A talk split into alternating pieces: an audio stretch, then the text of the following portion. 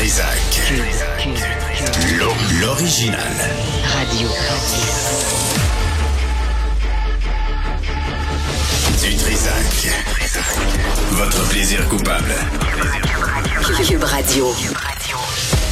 Bonjour tout le monde, bon lundi 30 janvier 2023. J'espère que vous allez bien. Euh, on aura avec nous Monseigneur Raymond Poisson, qui est évêque du diocèse de Saint-Jérôme-Mont-Laurier et président de la Conférence des évêques catholiques du Canada, euh, pour euh, expliquer, commenter la démission, le retrait de Marc Ouellette, cardinal Marc Ouellette, qui qui est sous deux allégations de, des conduites sexuelles.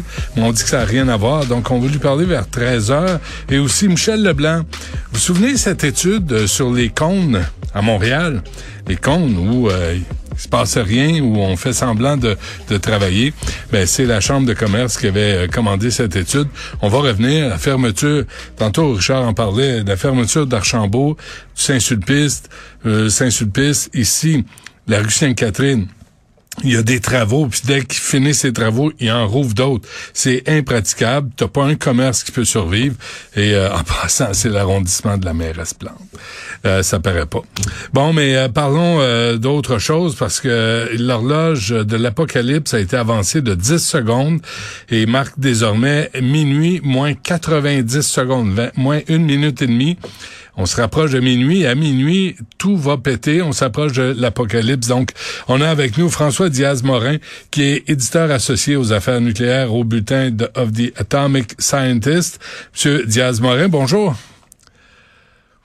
Bonjour, merci de votre invitation. Ben euh, euh, bonjour, merci de revenir à l'émission parce que moi quand j'ai vu cette nouvelle là qu'on avançait de 10 secondes l'horloge de l'apocalypse, j'ai pensé à vous parce que vous aviez écrit un, un, article vraiment très intéressant sur la guerre nucléaire, puis je me disais ce ne sont pas de bonnes nouvelles.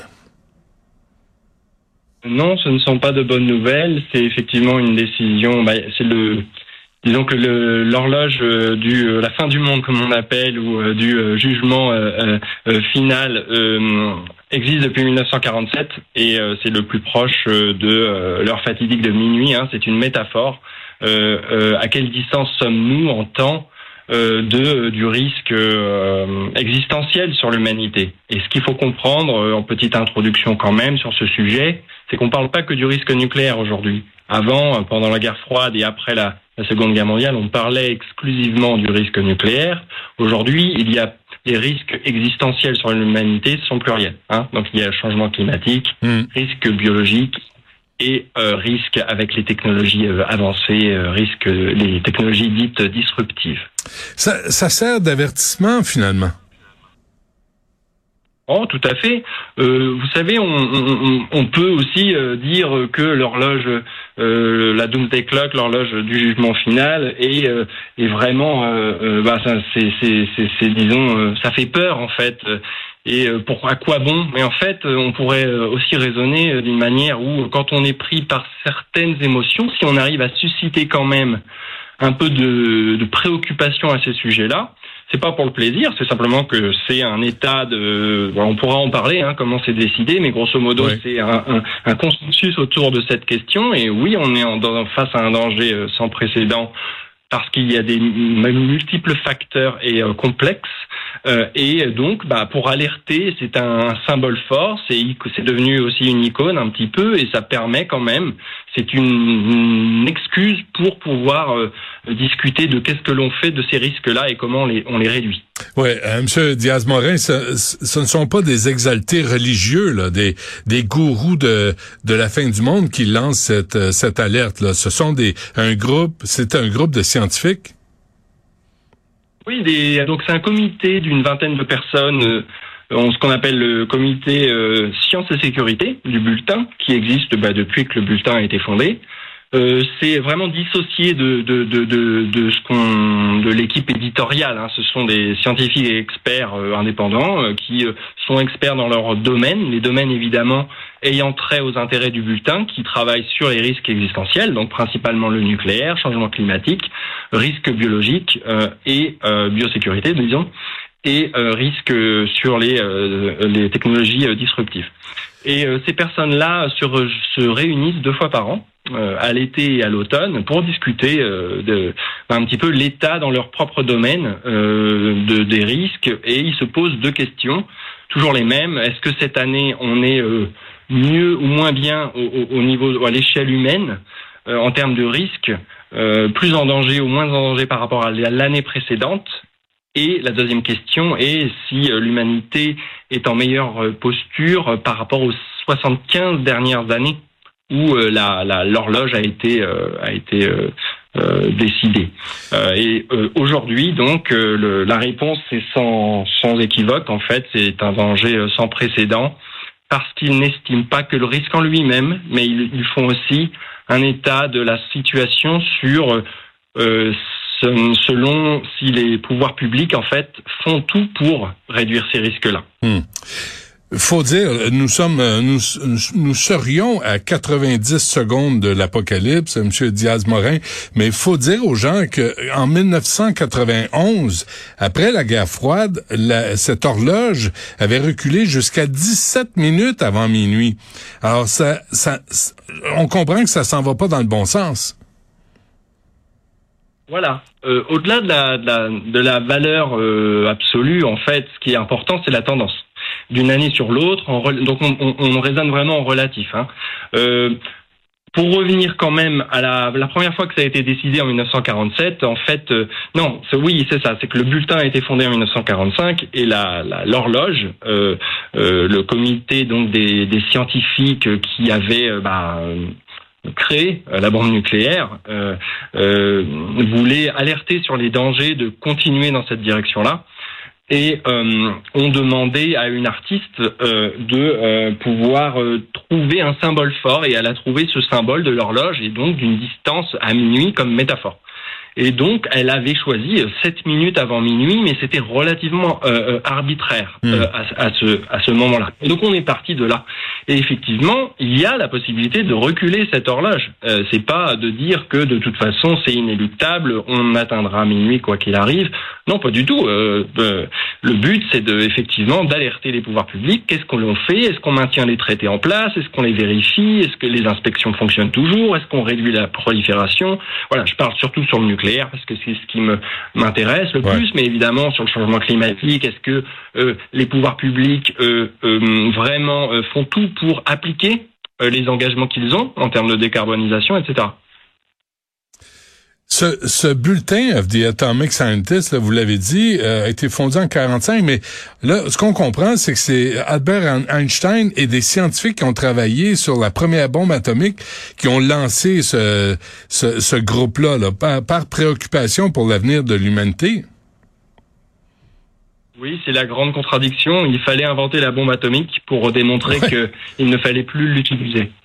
Euh, vous savez, il y a un blockbuster qui va sortir au mois de juillet sur Robert Oppenheimer, qui était le premier en fait euh, président du board of sponsors du bulletin. Et donc nous, on travaille dans cet héritage-là, et il était opposé à la bombe euh, à hydrogène. Euh, euh, et il a été d'ailleurs démis de sa euh, security clearance, son accès aux documents secrets aux États-Unis, alors que c'était le, le, scientifique en chef du projet Manhattan. Hmm.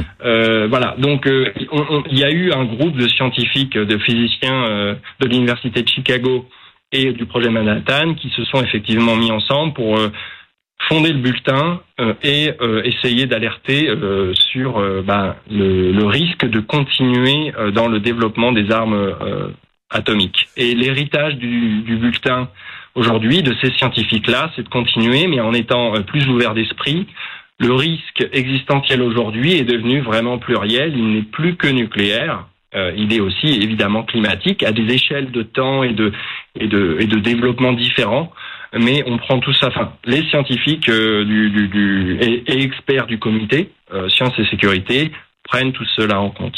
Et vous avez dit aussi bio euh, biosécurité, donc les virus, les bactéries et, et, probablement une prochaine pandémie. On n'est pas à l'abri d'une nouvelle pandémie. Est-ce que est-ce qu'on a informé Vladimir Poutine que même lui et ses proches vont y passer là, si si tout ça se déclenche? Alors, euh, il y a différentes choses. Euh, vous savez, quand on a sorti euh, l'article que vous mentionniez au début sur l'impact d'une guerre totale nucléaire, eh bien, l'article, au moment où il a été publié, quelques minutes après, il était déjà lu à Moscou on avait l'information, on l'a vu. C'était quand même assez surprenant, alors qu'il n'était pas encore euh, vraiment, euh, euh, on n'en avait pas vraiment fait la, promotion. Donc c'était intéressant, c'est-à-dire que oui, ils lisent et ils, sont intéressés par ces questions. Le Kremlin, la semaine dernière, a réagi à l'annonce de la de l'horloge. Par son porte-parole Dimitri Peskov qui disait qui se disait évidemment euh, alarmé euh, par cette situation globalement très préoccupante. Hmm. Euh, mais rapidement, il mettait le blâme sur sur l'OTAN et, et, les États-Unis.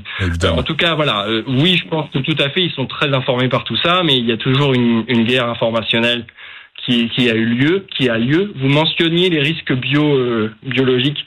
ce qu'on nous, on se focalise sur les risques d'origine humaine, hein, c'est-à-dire euh, les laboratoires P4. Euh, y a une, bah, on vient de publier un atlas des laboratoires dans le monde P4, donc qui sont les plus sécurisés, mais aussi euh, ceux qui travaillent avec des pathogènes les plus virulents. Et cela, il y en a beaucoup dans des centres urbains.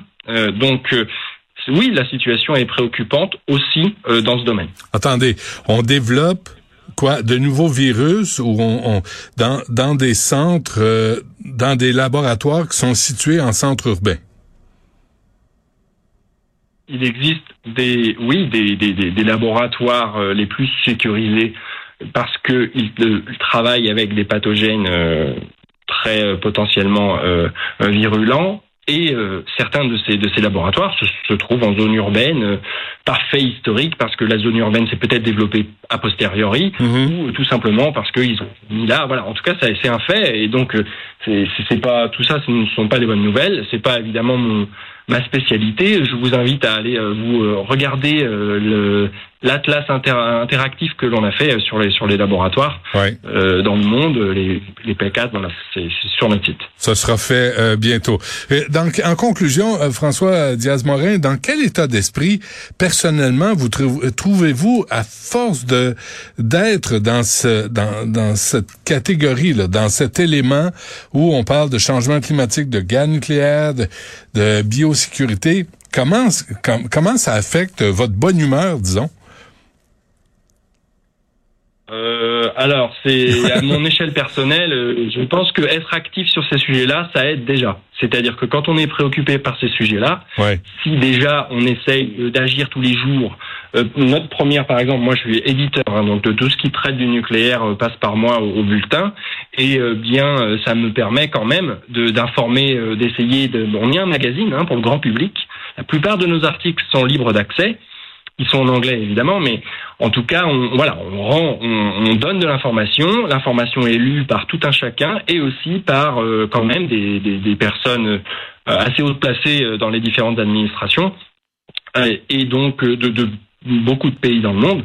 On est très très lu euh, et donc bah quand même ça donne une, une, une possibilité d'agir sur ces sujets-là. Maintenant, ce n'est pas suffisant. Euh, ce qu'il faut faire, c'est ne pas seulement aller euh, informer, c'est aussi alerter les pouvoirs publics. Et donc c'est là que euh, on a besoin de, de toutes sortes de possibilités qui sont d'autres institutions qui sont plutôt pour, bon, par exemple, bannir euh, les armes nucléaires. Il y a aussi tout ce qui est le travail de la, de la fiction. Euh, ça, ça peut aider la, la, la, culture populaire, etc., pour alerter sur ces risques et après de savoir ce qu'on en fait. Mais évidemment, la tâche n'est pas facile. Euh, et on ne parle pas de la même façon de, de dire risque comme le risque nucléaire ou le risque du changement, des changements, du changement climatique. Évidemment, ce sont des, des, des problématiques très très distinctes. Pour autant, elles se, elles s'auto-entretiennent un peu, disons qu'elles se nourrissent mutuellement, et ça c'est assez nouveau. Mais de savoir que votre article euh, sur la guerre nucléaire, les conséquences, l'impact, s'est rendu au Kremlin, il, y a, il, y il doit avoir une satisfaction du devoir accompli. Bah, je sais pas si c'est ça ou si c'est simplement un devoir de service public et heureusement qu'on l'a fait. Vous savez, c'est a posteriori qu'on l'a su. On l'a sorti le 20 octobre et on était, euh, moi je, je, je, pressais vraiment avec mes collègues pour qu'on le publie le plus vite possible.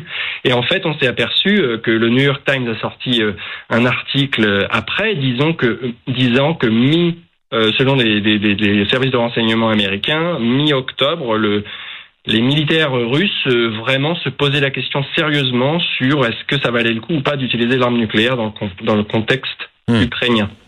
voilà. Ben, Donc bravo. notre article est sorti vraiment dans ce à ce moment-là. après, c'est effectivement, on ne sait jamais en fait l'impact qu'on a réellement. Ouais. Un gros merci pour cette conversation, François Diaz-Morin, éditeur associé aux affaires nucléaires au Bulletin of the Atomic Scientist. Allez voir ça sur Google. C'est en anglais, mais il y a, y a certaines traductions. Hein? Il y a des articles qui sont traduits en français. Euh, oui, et d'ailleurs notamment l'article que qu'on avait fait euh, Nowhere to Hide sur l'impact sur, les, sur, la, sur la guerre nucléaire. Euh, et on espère qu'il sera traduit très prochainement en, français. Il a été traduit en russe. Là, il est en chinois et on est en train de vérifier et on va le publier également. Très bien. Merci. Bonne chance. Merci.